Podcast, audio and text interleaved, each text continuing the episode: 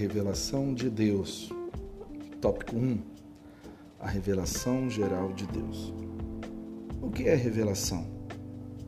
Revelação é o ato de Deus pelo qual ele se mostra ou comunica a verdade aos homens, e que é de tal natureza que este, por si, não poderia alcançar.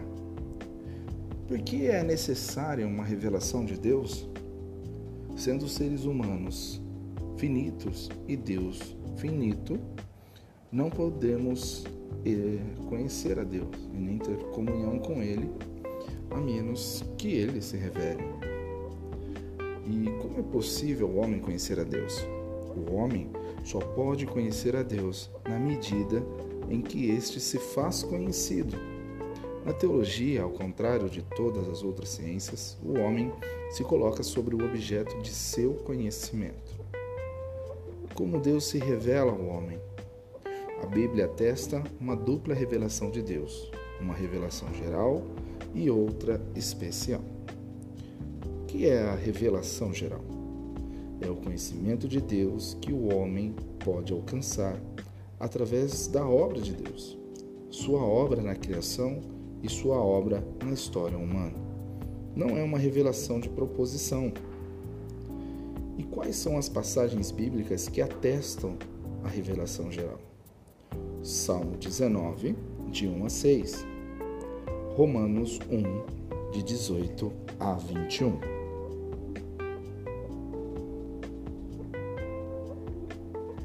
Atos 14, de 15 a 17. Atos 1, de 22 a 31. Quais os meios da revelação geral? A natureza, a consciência humana e o governo providencial de Deus. Qual o cerne da teologia natural? A teologia natural diz que é possível chegar a um conhecimento genuíno de Deus baseando-se somente na razão, sem um compromisso de fé. Quais os argumentos usados na teologia natural para provar a existência de Deus?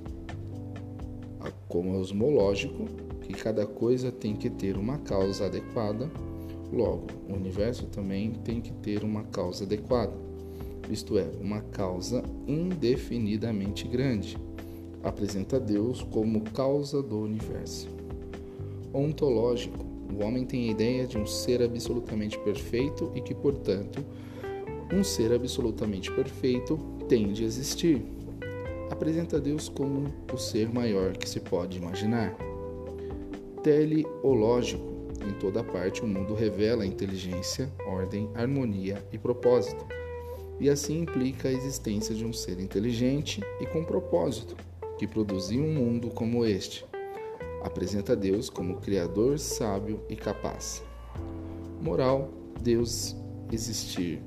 Deve existir um Deus que é a fonte do certo e do errado e que um dia sua justiça será imposta.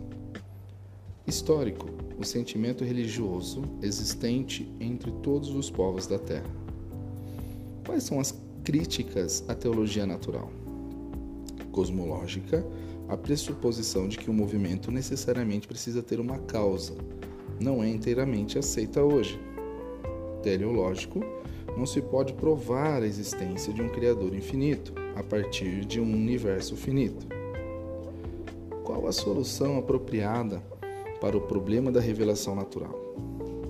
É nos dada por Deus uma revelação objetiva, racional e válida acerca de si mesmo por meio de suas obras. Ela é acessível a tantos quantos queiram observá-la, mas não pode ser usada para alicerçar uma teologia natural. De que serve a revelação geral para os incrédulos? Assim como na lei, para fazê-los culpados e não justos.